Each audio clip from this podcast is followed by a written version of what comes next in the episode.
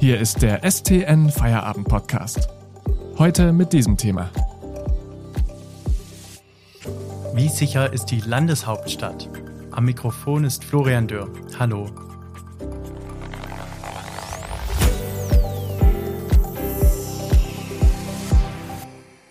Eine brutale Schlägerei in Stuttgart macht derzeit als Video im Netz die Runde.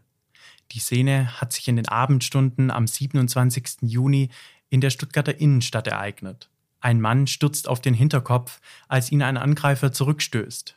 Der Mann bleibt bewusstlos am Boden liegen. Die Polizei spricht von einem typischen Vorfall. Was bedeutet das für die Leute, die sich in den Abendstunden in der Innenstadt aufhalten? Und ist die Landeshauptstadt wirklich unsicherer als andere Städte in Baden-Württemberg? Darüber spreche ich heute mit unserem Regionalreporter Christian Milankovic. Hallo. Hallo. Christian, wer sich das Video von der Prügelei in der Stuttgarter Innenstadt anschaut, fragt sich erst einmal, warum filmt jemand überhaupt solche Schlägereien? Das ist eine sehr gute Frage und ich kann da auch nur ein Stück weit spekulieren. Offensichtlich äh, bauen manche auf kurzfristigen Ruhm, wenn sie einen entsprechenden Clip in den sozialen Netzwerken verbreiten. Ich halte das für ziemlich fragwürdig, wenn ich Zeuge einer solchen Szene werde und das Handy zücke, dann doch bitte, um die Polizei zu rufen. Ähm, die ist im Übrigen auch gar nicht glücklich darüber, wenn solche Bilder den Weg in die Öffentlichkeit finden. Zwar helfen die Videos bei der Fahndung, aber wer sie verbreitet, und darauf weist die Polizei hin, äh, kann ziemlich schnell in Konflikt mit dem Datenschutz kommen. Und äh, man muss bedenken, mit solchen Videos äh, bietet man natürlich den Gewalttätern auch noch eine Bühne. Die Tat ist ja schon am 27. Juni passiert. Wie geht es dem Mann denn heute? Mhm. Du sprichst von, von dem Mann, der im Zuge der Prügelei ähm, stürzt und dann auch ähm, regungslos liegen bleibt. Äh, nach Angaben der Polizei ist es ein 20-jähriger Stuttgarter und äh, der wurde dann von dem Tatort aus direkt ins Krankenhaus gebracht, äh, blieb dort auch drei Tage, ist aber mittlerweile wieder entlassen. Und sind solche Szenen typisch für Stuttgart oder berichten andere Städte im Land von ähnlichen Problemen?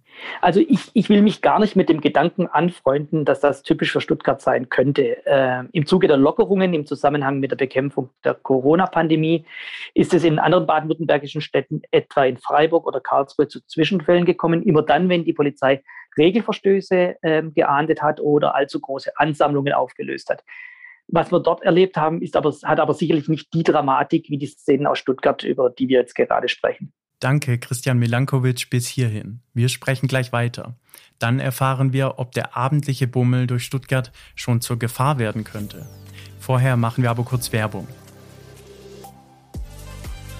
Bitte denken Sie daran, den STN Feierabend Podcast zu abonnieren, damit Sie keine Folge mehr verpassen. Mehr Hintergründe und Analysen bekommen Sie mit einem STN Plus Abo für nur 6,90 Euro monatlich kündbar. Aktuelle Nachrichten aus Stuttgart und die Ergebnisse des VfB finden Sie jederzeit in unserer STN-App oder auf stuttgarter-nachrichten.de. Lesen Sie die Nachrichten.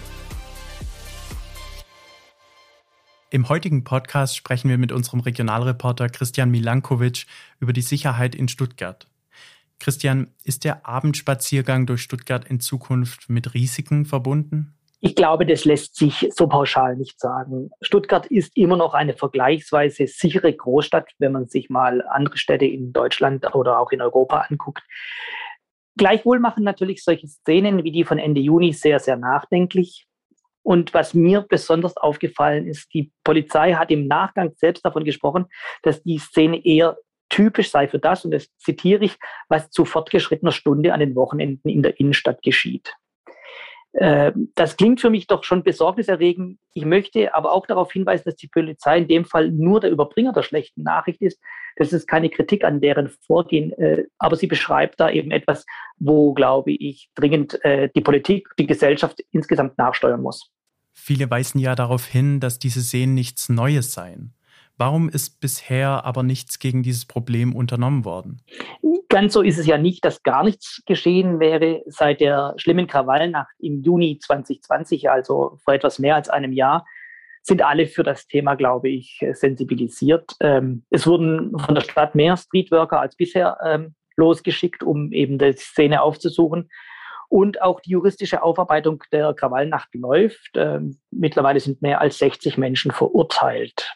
Dass es weiterhin aber zu Zwischenfällen kommt, wie der, über den wir jetzt sprechen, zeigt, dass man in diesen Bemühungen nicht nachlassen darf und ähm, sie gegebenenfalls auch noch intensivieren muss. Ich möchte aber auch ganz klar sagen, die aktuelle Schlägerei ist äh, mit der Krawallnacht in gar keiner Weise zu vergleichen. Wie ist denn deine persönliche Einschätzung? Was müsste getan werden, dass sich solche Vorfälle wie die Prügelei im Video nicht häufen? Ich glaube, man muss zunächst einmal ähm, ohne Scheu das benennen, was es ist, nämlich das ist dumpfe Gewalt, ähm, die mit nichts zu begründen ist.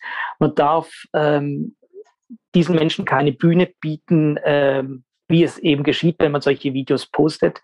Ähm, man muss ihnen auch klar sagen, äh, welche Konsequenzen drohen. Ähm, diese Szene in Stuttgart äh, von Ende Juni, die hat vor dem Königsbau stattgefunden.